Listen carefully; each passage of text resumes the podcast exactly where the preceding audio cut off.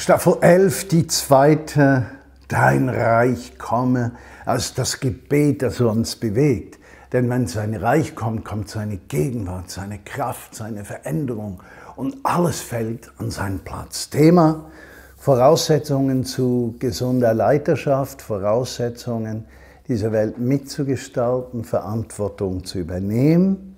Die zweite, Liebe zu den Menschen, zugunsten der Menschen lieben. Im 2. Petrus Kapitel 1, Vers 7 steht, dass Gottesfurcht uns zu geschwisterlicher Liebe führt und aus der Liebe zu den Gläubigen führt die Liebe zu allen Menschen.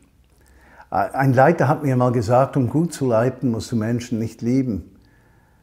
Das stimmt nicht. So wie Gottes Liebe der Ursprung unseres Lebens ist, ist die Liebe zu den Menschen der Ausdruck davon, dass wir in Gottes Liebe leben. Und das fällt mir immer wieder auf zugunsten vom Menschenleben. Ich habe zwei Menschen verloren, die für mich ungemein, oder drei, die ungemein bedeutsam waren. Meine Mutter vor gut einem Monat. Äh, es war für mich Krise, weil ich als Einzelkind niemanden mehr habe, mit dem ich über meine Kindheit sprechen kann. Aber meine Mutter war eine Königin. Und ich sage oder erkläre, was ich damit meine. Meine Mutter hat zeitlebens nicht für sich gelebt, sondern für andere. Für ihren Mann, für mich, für ihre Umgebung, für Jesus, als sie ihn kennengelernt hatte. Und obwohl sie beinahe 90 Jahre alt war, war jeder, ob jung oder alt, gerne mit ihr zusammen. Sie war voller Humor, sie war nie eine Belastung. Sie füllte den Raum mit ihrem lieblichen Wesen. Und als wir die Beerdigung feierten, habe ich geöffnet, dass jeder etwas über sie sagen konnte. Und es war berührend, wie besonders unsere Kinder, unsere fünf, sich über ihre Oma geäußert haben. Wow, ein Mensch, der zugunsten von Menschen lebte. Ich erinnere mich aber auch an äh, die Frau Ursula heißt sie, die Schweizerin, die drogensüchtig war. Äh, von der habe ich schon ab und zu was erzählt. Und äh, ich hatte, als ich sie zum ersten Mal sah, so den inneren Eindruck, dass Jesus sagte, bist du bereit, ihr zu dienen, zugunsten von ihr zu leben, auch wenn sie ihr Leben nie mir gibt. Und ich habe dann gemerkt, das war so eine Prüfung. Bin ich bereit, einfach zu dienen und zu lieben, ohne im Hinterkopf eine Absicht zu haben. Und ich habe dann relativ schnell in diesem Gespräch Jesus Ja gesagt.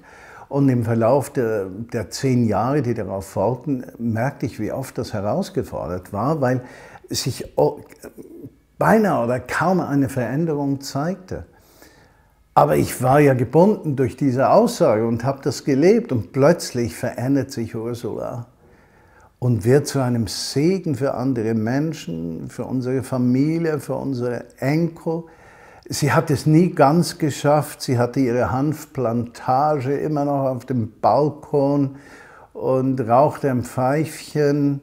Und ab und zu wurde ich gesagt, ja, aber das muss man ihr doch ausreden. Und ich habe zu, zu den Leuten immer gesagt, Lasst sie in Ruhe, solange sie sich auf Jesus zubewegt und es zulässt, dass der Geist Gottes zu ihr spricht. Und dann wird sie, wenn sie reif ist, davon lassen.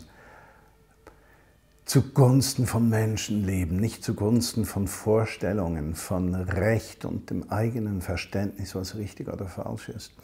Drittes Beispiel noch, ein Mann, den die meisten kennen, das war Gero Herrndorf, der mir unglaublich fehlt. Gero war aus Anfang 40 vielleicht oder Ende 30 habe ich ihn äh, in den Straßen Berns kennengelernt. Er hatte Jesus erlebt, aber einen Rückfall gehabt in Drugs und in Alkohol. Und äh, ich begann ihn zu begleiten und äh, habe unglaubliche Dinge erlebt. Aber auch da war wieder dieses Empfinden, und ich könnte nicht mehr sagen, das war eine Stimme gewesen, damals ist zu lange her, aber diese Bereitschaft des Herzens, bin ich bereit, diesem Menschen einfach zu dienen, Jesus zu repräsentieren diesem Menschen gegenüber.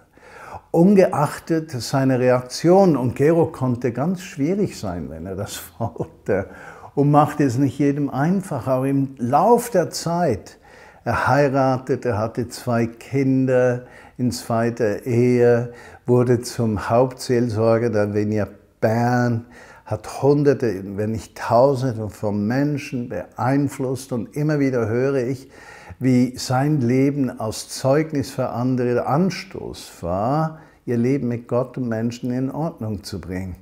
Und ich habe immer gedacht, eigentlich war der Ursprung, wie Gott mich gebraucht hat, nicht mein Wissen, nicht mein Können, nicht meine Überzeugungskraft, sondern es hatte nur etwas, Hinwendung und Liebe die oft auch zwecklos ist, nicht damit ich etwas gewinne. Menschen zu lieben ist Voraussetzung zu Leiterschaft. Wer Menschen nicht liebt, kann nicht führen. Wer Gott nicht den ersten Platz gibt, kann nicht Verantwortung übernehmen. Und so ermutige ich dich, liebe die Menschen um dich herum gleich wie sie sind. Versuche sie nicht zu verändern, Lass dich auf sie ein mit offenen Herzen und vertraue dem Heiligen Geist, dass er sein Werk im Leben der Menschen selbst zu tun vermag. Ich wünsche dir ein schönes Wochenende und eine ganz kraftvolle kommende Woche.